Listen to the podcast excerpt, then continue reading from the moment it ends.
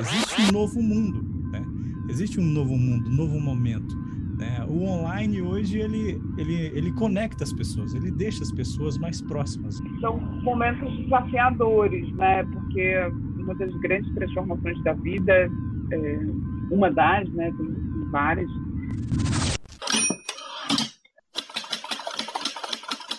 Tá entrando no ar mais uma edição do Live com Autor. Eu me chamo Raik estou aqui falando com você mais uma vez, trazendo mais um podcast, mais um Live com Autor Obrigado por você estar aqui ouvindo esse podcast que semanalmente traz alguém diferente para conversar sobre literatura, sobre livros, sobre a importância do ato de escrever, sobre o mercado do livro. Alguém que tem algo a oferecer para você sempre passa por aqui no Live com o Autor. E nessa semana eu vou conversar com a minha querida amiga Agabi Aviaras. Ela é atriz, ela é comunicadora, ela é poeta, ela é mãe. Essa mulher é demais, ela é incrível e ela vem dar uma aula de sensibilidade, de poesia aqui no podcast nessa edição. Então se prepara e manda esse episódio para todos os seus amigos. Ah, tô tão feliz de estar aqui com você. Ó, faz o seguinte, é, não deixe de compartilhar esse episódio com seus amigos que curte podcast, que curte o mundo dos livros, tá bom? Manda para todo mundo. Eu te recomendo fazer isso agora. Ah, e não deixe de comentar também aí, né, no seu agregador de podcast. É muito importante o seu comentário. Então vamos para as dicas de hoje. Eu vou dar uma dica bem legal para você, que é dos cursos que estão aqui na bio deste episódio. Procura aqui os cursos de escrita criativa que você pode encontrar na bio deste episódio. Ah, e também tem a minha mentoria, que você ainda não fez a sua inscrição. Está aberto ainda, ainda dá tempo, ainda nesse mês 40% de desconto. A sessão que custaria aí 150 reais, agora você pode pagar neste mês até o dia 31, 110 reais. Aproveita, participa dessa mentoria, você vai aprender muito comigo, tem muita informação para poder te passar. Entre em contato, tira as suas dúvidas, a gente marca aí uma videoconferência. E também eu tenho a minha leitura crítica que posso fazer para você e tenho o meu Copydesk que eu posso estar fazendo para você. Entre em contato agora mesmo e vamos aí fazer uma parceria e melhorar ainda mais o seu trabalho. Essas são aí as minhas indicações, são é, as minhas publicidades uh, e vamos para o episódio de hoje. Ah, e antes da gente ir para o episódio, quero te dizer que você pode assinar minha newsletter também, tá? Que está na bio desse episódio lá pro LinkedIn. Então é isso aí, agora sim a gente pode ir pro episódio de hoje em 3, 2, 1 e você sabe que eu vou falar. Claquete, repete comigo, claquete. E abre um sorriso aí. Vamos falar de novo? Claquete? Eu sou Gabi Aviaras, sou atriz, sou comunicadora, sou poeta, tenho formação como bailarina também, então sou uma pessoa que nasci aí e me enfiei no meio das artes e, e vivo disso, assim, nunca consegui muito sair desse raciocínio de desse raciocínio da cultura, das artes, de pensar em transformar o mundo através do meu trabalho através das escolhas que eu faço, seja escrevendo um livro, seja escolhendo uma peça para colocar em cartaz. E agora, agora eu sou mãe do Jorge também, além disso. Muito prazer e muito obrigada mais uma vez por, por estar aqui com você, por esse convite de a gente fazer essa troca, bater um papo. Admiro muito o seu trabalho. Ah, que isso, é recíproco, viu? É o carinho recíproco. E você está ainda com blog ainda? Está mandando sempre aquelas aquelas mensagens positivas com o blog, mudando né, a visão das pessoas com o blog, né, o seu blog? Sim, é... eu comecei esse trabalho do blog em 2018, é, como uma, um entendimento como cidadã que trabalhava com a cultura e eu me, me senti obrigada de fazer alguma coisa a partir do momento que esse governo atual assumiu o governo e eu entendi né, que algumas pautas extremamente importantes para o nosso país e que eu também acho importante iam ser gravemente atacadas. Então comecei a estruturar esse blog, chamei alguns amigos da minha rede de contato para escrever sobre essas pautas e a coisa andou. né? Uh, depois de dois anos do blog ponto G, que ainda estava sobre o meu nome, sobre o meu nome, é, ele virou coletivo Indra, ele, ele, ampliou a rede. Então, a gente tem uma rede de 10 colunistas que escreve quinzenalmente, né? e a gente traz informação, reflexão, opinião sobre assuntos que a gente acha extremamente importante, como as pautas LGBTQI, PA+, sobre a pauta protagonismo negro, sobre a pauta democracia, educação, feminino, é, então, a gente continua com esse trabalho arduamente e, e agora a gente já tem três anos, três anos de coletivo Indra e cada vez mais tentando ampliar a rede e tentando ampliar os projetos, né?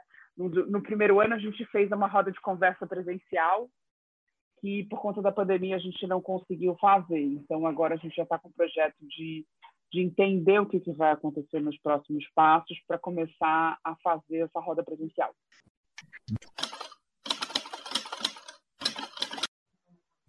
É, esse tipo de ação né, é tão necessário, né, ainda mais quando se tem representatividade, né, no momento que a gente vive atual. Né, é, eu sei que esse, esse podcast ele vai no próximo mês, ele vai entrar no próximo mês, mas está acontecendo tanta coisa agora, no momento, no mundo em si, né, que olhar para esse trabalho que você faz, né?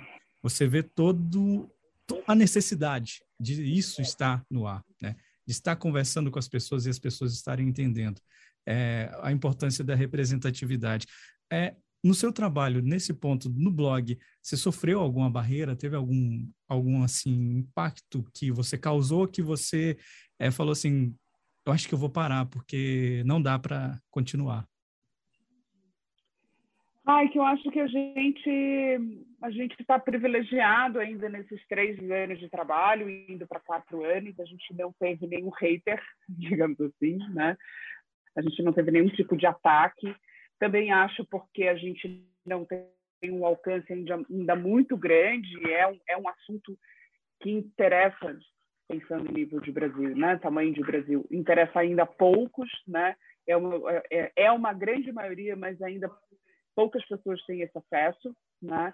É, acesso à internet e, e, a gente ainda é pequeno, então a gente não consegue desbravar grandes mares para que o país inteiro conheça a gente.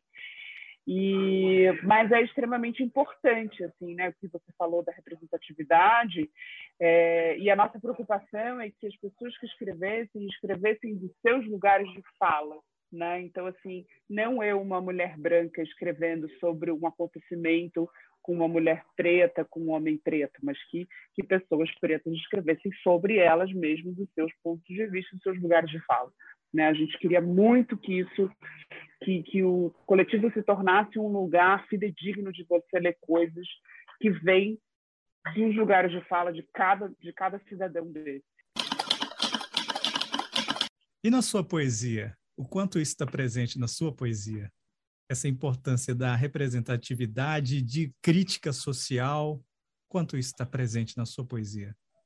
Raik, eu, eu, o meu primeiro livro de poesia, eu acho que quando a gente conversou a primeira vez, eu não tinha publicado ele ainda, né? Agora eu já tenho ele, ele publicado.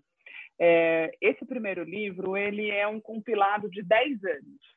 Você vai me entender. São aqueles anos que a gente começa a escrever, não sabe se escreve, tem vergonha de publicar, tem vergonha de dizer que é poeta, é, a mãe lê, gosta, mas você diz, ah, tudo bem, mas é a mãe. Então, fica muito tempo, às vezes, com as coisas na gaveta, as pessoas te dizendo, publica, é legal, é bacana, mas até a gente se encorajar, colocar esse filho no mundo e, e se nomear poeta, se nomear escritor, é, eu acho que a gente tem, tem um tempo de maturação disso. Então, esse primeiro livro é um compilado de 10 anos, de uma trajetória de 10 anos, e nele não tem muita coisa social, política, opini de opinião, né, da, da, minha artista como opinião. Quando eu estava fazendo ele, é, que esse, a gente começou nessa virada de, é, desse momento que a gente está político do Brasil, é, as poesias sociais e políticas começaram a aparecer, né? É, foi um momento que eu me debrucei muito para ler Brecht também, e obviamente fiquei influenciada por essa leitura. E, mas essas poesias ainda não estão publicadas, elas publicadas num livro só. Elas fazem parte de. Escrevi elas em algumas antologias e elas estão em alguns livros de antologia, assim. Então, essa representatividade ela começou a surgir uh, depois aí quando eu fui no processo de 2018 que eu estava publicando esse livro essas poesias começaram a nascer né é, e, e uma coisa assim sobre representatividade eu, eu, eu fico muito feliz o quanto a poesia tem crescido como um todo né e a poesia ainda estava muito na mão uh, pelo menos a poesia não considerada marginal, na mão de muitos brancos, né? homens brancos, mulheres brancas, principalmente os homens. Né? É, e hoje em dia essa, essa poesia ela está mais plural. Então a gente está vendo poesia trans, poesia indígena, poesia de mulheres pretas. Então eu fico muito feliz que a poesia está emergindo e está ganhando espaço por outras bocas, outros corpos políticos, né, outras opiniões políticas. Eu fico muito feliz assim de ver o caminho que a poesia está tá ganhando. Dando uma pausa rapidinha para te dar um recado. O meu livro Folhas em Branco está na Amazon. Se você ainda não adquiriu o seu exemplar, adquire lá na Amazon a versão e-book. E em breve o livro sai em versão física. Em breve entra na pré-venda. Então, se você ainda não adquiriu o e-book, Logo, logo você pode adquirir o físico se você preferir. Mas se você quiser conhecer um pouco da minha literatura, é só você ir lá na Amazon e adquirir já o e-book. Em breve, eu solto para você a pré-venda do livro físico. Em breve, aguarde. Agora a gente volta para o episódio. No seu processo de 10 anos de escrita nesse compilado do livro é Versos para Me Ler, é, você falando que sempre quando a, você você está escrevendo naquela coisa na euforia, a mãe, o pai lê, né? alguém próximo lê, né? Mas o que te fez realmente decidir assim, não, agora eu vou publicar? Agora chega, chega, eu vou publicar, eu vou me assumir como escritora, eu vou me assumir como poeta. Como isso gritou assim, saiu para fora? Eu, eu faço parte de uma companhia de teatro chamada Companhia de Teatro Íntimo do Rio de Janeiro. E um dos trabalhos que a gente tem de pesquisa é espetáculo sobre poesia. Então, desde 2008, a gente começou a pesquisar os poetas e começar a pesquisar como é que a construção poética da poesia falada, da poesia rimada, vai para a cena. Então, 2008 e 2009 foram anos muito importantes. A gente fez parte de um projeto chamado CCJE, no Centro Cultural Eleitoral do Rio de Janeiro, é, onde a gente encenou, creio que a maioria dos poetas brasileiros. Isso me colocou numa imersão né? Porque além de ler, você vai para a história da vida do poeta, como ele vivia, como ele, de onde ele vem, onde ele se baseou, o que, que ele lia. Então foi, foi uma imersão muito grande. Assim. E eu me lembro de um dos poetas que até agora é um dos meus poetas prediletos, que é o João Cabral de Melo Neto. É, eu me lembro de, de quando a gente foi estudar o João Cabral, eu desisti de publicar qualquer coisa. Eu tinha já o compilado, já tinha impresso meu meu borrão de poesias. E eu disse, não, imagina, olha o que é poesia. Quem sou eu, ousada, dizendo, ah, eu vou fazer um livro de poesia. O cara faz contas de matemática com as palavras, com as letras, com os números, tem toda uma teoria da casa, da construção da casa. Disse, olha eu, besta aqui, achando que eu sou poeta. E aí, o próximo poeta que a gente estudou foi Adélia Prado. E foi muito lindo, assim, porque eu tive eu tive um insight completamente diferente do João Cabral. Quando eu comecei a entrar em contato com a poesia da Adélia, é, com a realidade da vida da Adélia, uma mulher de 40 anos que começou a escrever, eu vi que era possível, eu vi que o que eu escrevia não era tão absurdo assim. Então, isso me encorajou a colocar esse, esse filho no mundo, né? É, e aí, quando eu encontrei o meu, meu atual companheiro e ele, e ele disse, eu contei que eu tinha uma brochura em casa, ele disse, cara, um livro precisa ir para o mundo. E aí eu fiquei pensando, digo, é, é verdade. E aí, a partir daí, eu comecei a entrar num processo de pesquisa de como eu ia publicar esse, botar esse filho no mundo, assim. Mas esse trabalho de encenação da poesia, o contato com a poesia da Adélia Prado me encorajou muito é, a colocar a poesia no mundo. E teve um evento especial com a Adélia, que nós fomos a Divinópolis com um espetáculo chamado Adélia, e ela assistiu o espetáculo, ela foi numa das sessões e quando finalizou, assim, e foi muito lindo assim, porque ela assistia a sessão lendo a plateia, olhando a plateia, assim, nem nem olhava tanto para a gente, mas ela olhava muito a plateia. E no final, obviamente, todo mundo levantou, aplaudiu ela de, de pé e aí ela virou para a gente e disse: escutar as minhas poesias me deixa extremamente traumatizada. A gente levou um susto, assim, de, nossa, ela odiou tudo que a gente está fazendo. Mas não é essa leitura, assim. Aí ela, ela falou, ela disse: eu escrevo porque sai de mim, porque nasce de mim e vai para o livro. Eu não sei como as pessoas leem na casa delas eu não sei a cara com que elas leem, eu não sei as coisas que elas falam, elas falam depois de me ler. E aqui eu estou vendo como as pessoas estão reagindo à minha poesia, então eu fiquei assim traumatizada. Foi uma reação muito linda, assim. e aí te faz refletir o que é botar o seu filho no mundo e as pessoas reagirem do jeito que elas vão reagir, né? Eu amo a Adélia, eu gosto da Adélia Prado, né? É uma das poetas que eu mais gosto. É, depois, antes da Adélia, vem a Flor Bela Espanca. Não sei se você já leu a Flor Bela. Né? Sim. A Flor sim. Bela tem uma história magnífica. E todas as vezes que eu ouço falar de João Cabral Neto, eu lembro de você. Né? Da primeira vez que a gente conversou, né, quando a gente fez uma live juntos, eu, eu me lembro né, sempre de você e sempre quando eu, eu, me recordo por causa dessa, dessa sua paixão. E me fala uma coisa: quanto de proximidade tem entre o teatro e a literatura? Qual o grau de proximidade que tem essas duas artes? Eu acho que elas são completamente irmãs, assim, uma da outra, né? É, há teatro sem literatura? Há, mas não há teatro sem dramaturgia, né? É, há literatura sem teatro, obviamente, mas eu acho que elas são muito coirmantes, né? Elas estão a serviço de contar algo de contar uma história é, usando a palavra, né?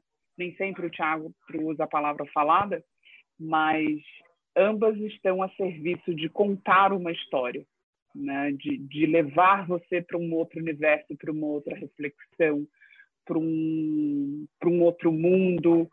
É, então elas te, te trazem uma outra reflexão de realidade. Então eu eu acredito muito que o teatro e a literatura são irmãos. Gosto muito de pensar isso. Agora, é, é isso que eu falei, assim, né? Teatro existe sem literatura, mas não existe sem dramaturgia. Você é uma múltipla artista, né? E como você consegue conciliar isso agora sendo mãe? Então, agora sendo mãe, é, são momentos desafiadores, né? Porque uma das grandes transformações da vida, uma das, né? Tem várias, é, e por uma escolha de ser mãe, é uma grande transformação, né? Eu eu já tinha feito a escolha na minha vida de ter filho mais tarde e poder fazer uma trajetória de muito trabalho na cultura, assim. Então foi uma opção mesmo ter filho mais tarde, né? É, e agora é um desafio, né? principalmente nesses primeiros anos, onde a criança depende muito de você. Né? É, vem lampejos poéticos, aí você pega um caderno, anota uma coisa ali numa ponta, anota num guardanapo, guarda um, uma foto e pensa.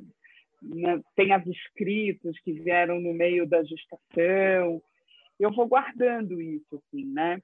E, e nesse momento vai tem, tem esse, esse, essa reconexão com esse novo corpo, esse novo corpo que vai atuar com outra maturidade, esse novo corpo que vai dançar com outra maturidade. Então, tudo isso é uma grande descoberta, né? Tem, o Jorge tem nove meses, então a gente tem aí uma gestação dele fora da, da barriga, né? E é uma gestação dessa nova mulher que apareceu, assim, né? Depois desse grande, desse grande presente, assim. E nesse momento eu estou morando em Florianópolis, um pouco distante do eixo cultural, que infelizmente ainda é só Rio e São Paulo, né? E estou começando a pensar trabalhos culturais para cá, o que eu vou fazer, como as coisas vão acontecer culturalmente por aqui, hum, para entender é, essa nova retomada. Assim. Agora, meu filho, é só ele começar a andar aí para a escola, eu tenho uma lista de livros que eu preciso ler, tenho uma lista de filmes que eu preciso ver, eu tenho três projetos de livro de poesia no, no meu, no, no, meu, nas minhas anotações, no meu checklist, então é só ele ir para o mundo que a Mames volta a produzir. Ah, bacana. É, esse é um momento importante, né? Tá ali do lado, os primeiros passos, é todo o processo, né?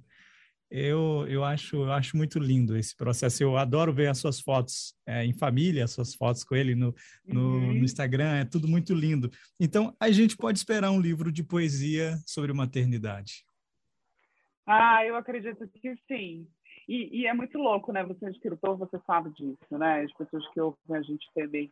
Às vezes a gente quer muito escrever aquilo agora e né, você pode até fazer o exercício, sentar, fazer mas tem algum momento que, que essas coisas que estão, é como se fosse uma água com areia, elas estão ali, né?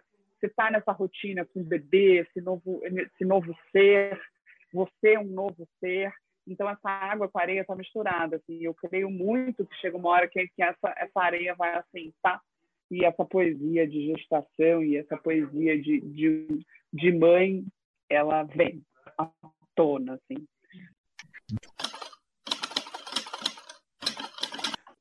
Sim. E atualmente você disse que está morando não no eixo Rio-São Paulo, né? Está morando em Florianópolis. Como é que é morar afastado desse eixo hoje em dia? É, eu sou daqui, né? Sou nascida aqui e fiz toda a minha formação de dança aqui e depois eu fiz a minha faculdade de artes cênicas aqui.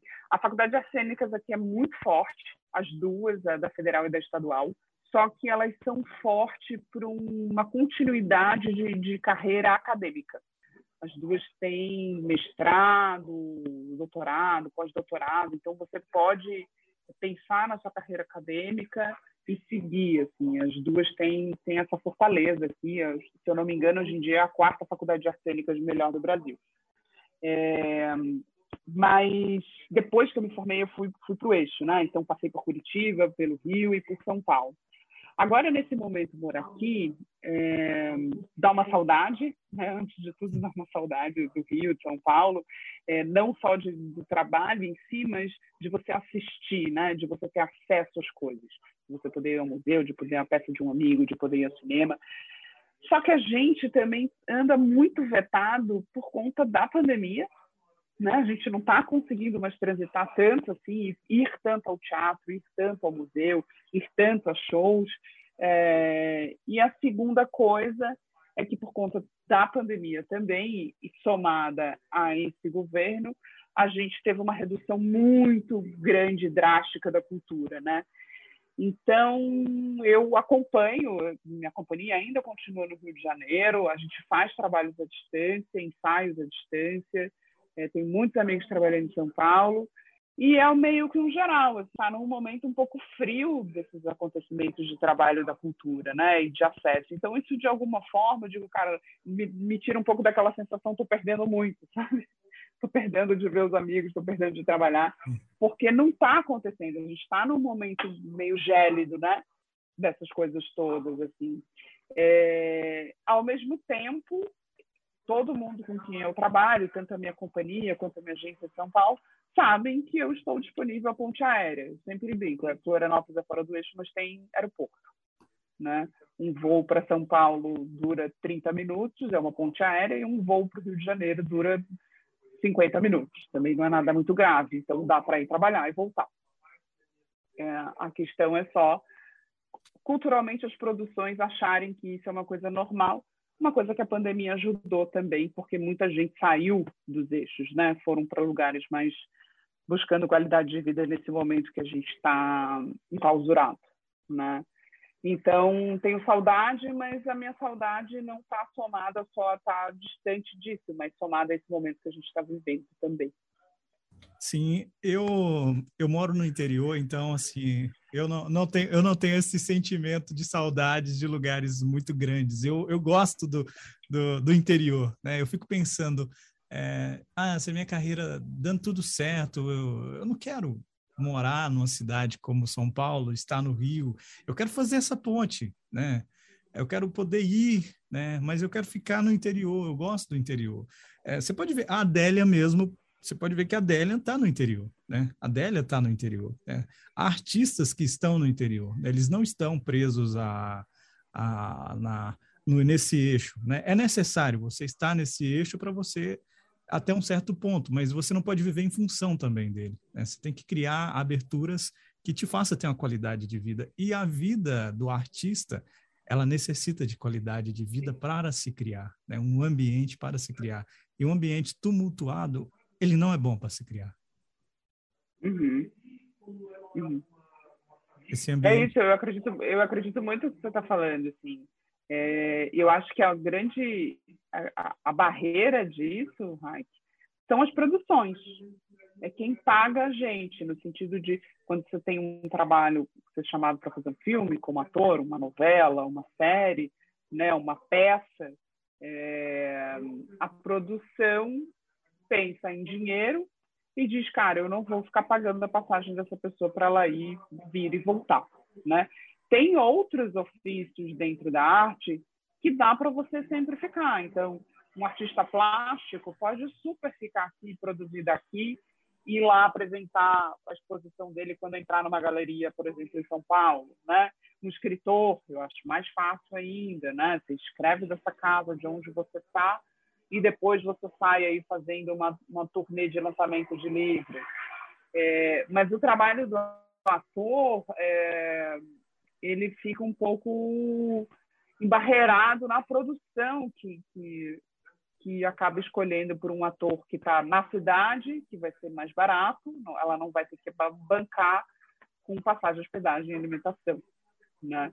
Então, nesse sentido, uh, a gente enfrenta um pouco essa barreira, assim.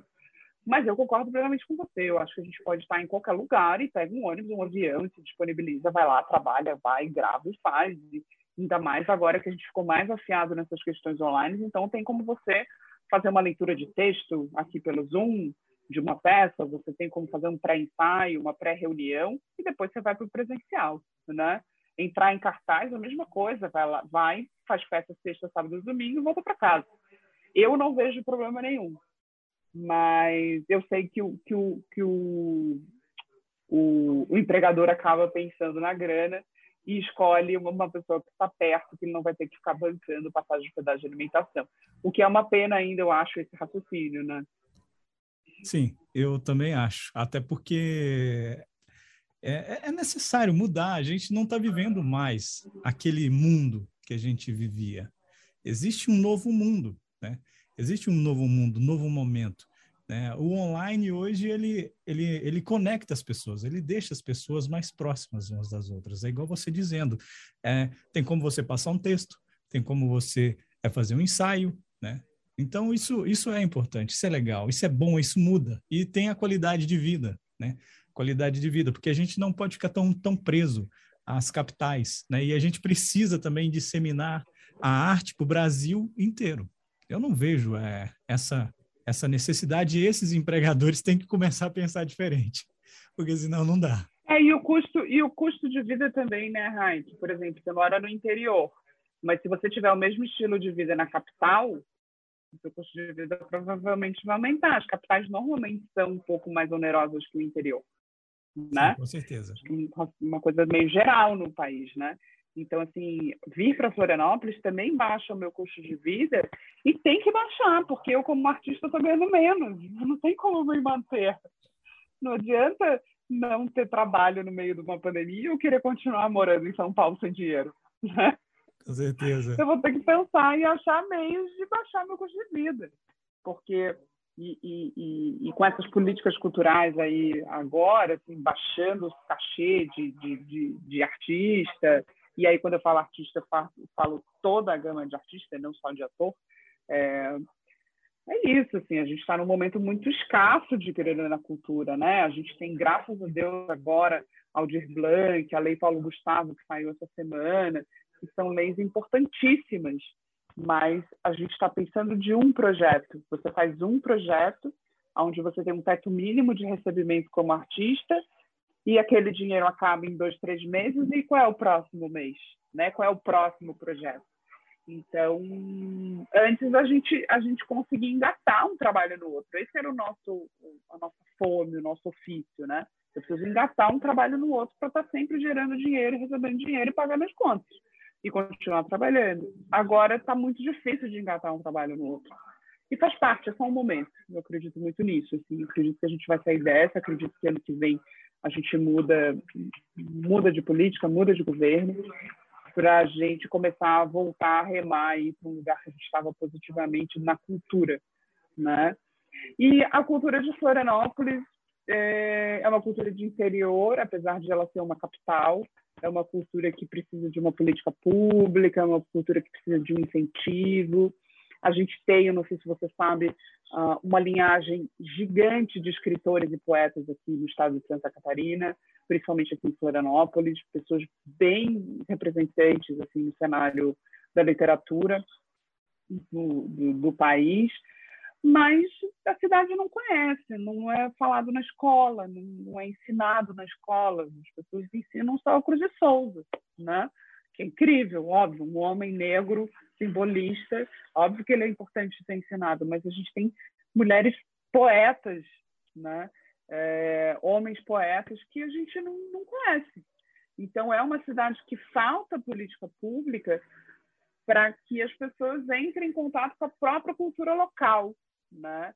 E também a abertura de vir outras culturas de fora para que haja intercâmbio e não só projetos de celebridade, né? Não, não, não adianta vir só um show megalomaníaco gigante. Não, a gente precisa ter intercâmbio entre a literatura, intercâmbio entre as, artes plásticas, intercâmbio entre as artes visuais, porque a gente tem muita gente bacana aqui, né? E quando você faz o intercâmbio, você traz para cá e ao mesmo tempo você também leva para o mundo, né? Então Florianópolis precisava de um olhar assim. Ela tem uma característica muito parecida com o Rio, por ser uma cidade de praia, uma cidade de litoral, eu não conheço as nossas, nunca vivi em outras cidades de litoral, nesse nosso litoral imenso do Brasil, mas eu sei que vivendo nas duas eu noto essa característica, que a praia briga com a cultura, né? Então, eu não vou até essas sete porque não deu tempo de sair da praia, tomar banho, jantar. Então, só que o Rio sofre um pouco menos porque o Rio é muito grande. E Florianópolis, cultura no verão, não existe. Porque é a praia. A praia. É a praia. A praia sempre vence. Quero a visitar Florianópolis ainda. Queria ir. Mas se, mas se houvesse, assim, né, aqui pensando com cabeça de gente criativa e artista, mas se houvesse políticas públicas, haveriam artistas e produtores para pensar num projeto cultural na praia. Com certeza, um com cinema, certeza. Um cinema aberto, aqui escurece no verão, 8 e meia, 9 horas. Por Sim. que não esse horário ter um telão para passar um cinema na praia? Olha que delícia. Né? Verdade. Por que não Verdade. você ter um teatro na praia, você Sim. ter um teatro é, acontecendo ali com as pessoas, é, trazendo as pessoas para a rua, porque o verão convida muita gente para a rua, né? um teatro de rua numa praça. É, então, se a gente tivesse políticas públicas, a gente teria projetos culturais para essa época que é considerada de, de, de baixa né, para a cultura.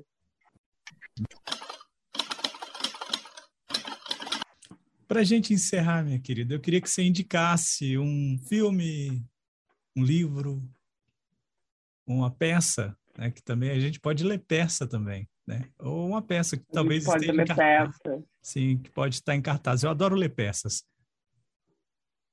Sim, ler peças são muito é muito legal. É, filme, eu gostei muito, e foi muito polêmico esse filme, esse recente, é, o Don't Look Up, né? Não Olhe para Cima. Ah, foi super polêmico, muitas pessoas acharam extremamente caricato, várias opiniões. Assim. mas eu gostei muito desse filme e porque ele realmente traz uma um, um, essa loucura que a gente está vivendo, que a gente está completamente imerso, não só como Brasil, mas como mundo, né? É, mas lembrei aqui de um que eu acabei de assistir também, que está no Oscar, que é o Macbeth, que é uma outra releitura do Macbeth, que é uma peça também extremamente atual. Então fica aí a dica do filme e da peça para se reler. E poetas, eu gostei muito do, do, do livro da, da Elisa Barco de Holanda, que fez um compêndio das mulheres poetas agora. Acho extremamente importante a gente ler mulheres poetas, mulheres trans, mulheres pretas. Acho que, acho que a gente precisa sair, principalmente a gente branco, precisa sair desse raciocínio é, ocidentalizado, colonializado branco, né? Então acho que a gente precisa ler os indígenas, as poetas trans, as poetas pretas. Acho que a gente precisa ampliar o nosso olhar e, e parar de achar que só a gente escreve legal, escreve bem, só a gente tem que se ler. Então, acho que essas são as minhas dicas. Obrigado. E o seu livro? Aonde a gente pode comprar o seu livro? Meu livro, por enquanto, está só na Amazon. Tá? Ele, tá, ele é trilingue, né? Ele tem uma versão em português, uma em espanhol, outra em inglês. É, você comprar elas separadas. Você pode comprar via Kindle, via e-book, né? Mas dá para comprar via impresso. Eles, eu fiz aquele, aquele sistema da Amazon de impressão por demanda. E vem super bonitinho. Eu pedi o meu, é, é igual o que eu imprimi aqui na época do lançamento. É, e até para poder abranger esses outros, esses, essas outras pessoas que leem outras línguas, né? É, então está na Amazon. O, o e-book é direto no amazon.com.br, mas o impresso é no .com, porque só a Amazon americana faz a publicação por demanda. E aí as pessoas têm achado estranho, porque vira para o site, cobra em dólar, é, é um pouco dessa, dessa, dessa complicação. Até por isso eu estou pensando se eu não vou imprimir eles aqui para vender é, via correio. Mas é isso, na Amazon você encontra esse e o pequenininho, né, que é o Pocket, que é o Versos para se ter, que foi uma compilação que eu fiz de todas as publicações que eu fazia no Instagram de frases poéticas. Como sempre, eu sei que você curtiu essa edição. Então, se prepara. Eu sempre uso essa frase, né? Se prepara. Então, se prepara, porque no próximo episódio você vai aí ouvir uma conversa muito bacana para abrir esse próximo mês com o escritor português o Manuel Jorge Marmelo. Então tá muito incrível essa conversa até conseguir encontrar a forma definitiva. Portanto, há, há aqui uma série de, de momentos em que, em, em, que há alguma angústia associada. É, aqui, pelo menos aqui no Brasil, é, os livros que são mais vendidos são livros de não ficção e eu vejo um impasse nisso, né, porque as pessoas acham que a ficção ela não tem um grande significado, ela não traz grandes reflexões. Algumas pessoas criam hoje, por causa da internet, essa mentalidade. Embora o livro não tenha nada a ver com, com o Henrique Vila Matas, pareceu-me que, que fazer aquilo que ele sugeria na sua crónica, ou seja, dar aquele, aquela, utilizar aquela frase para, para Terça-feira, às 15 horas, no seu agregador de podcast. Live com o autor, terceira temporada.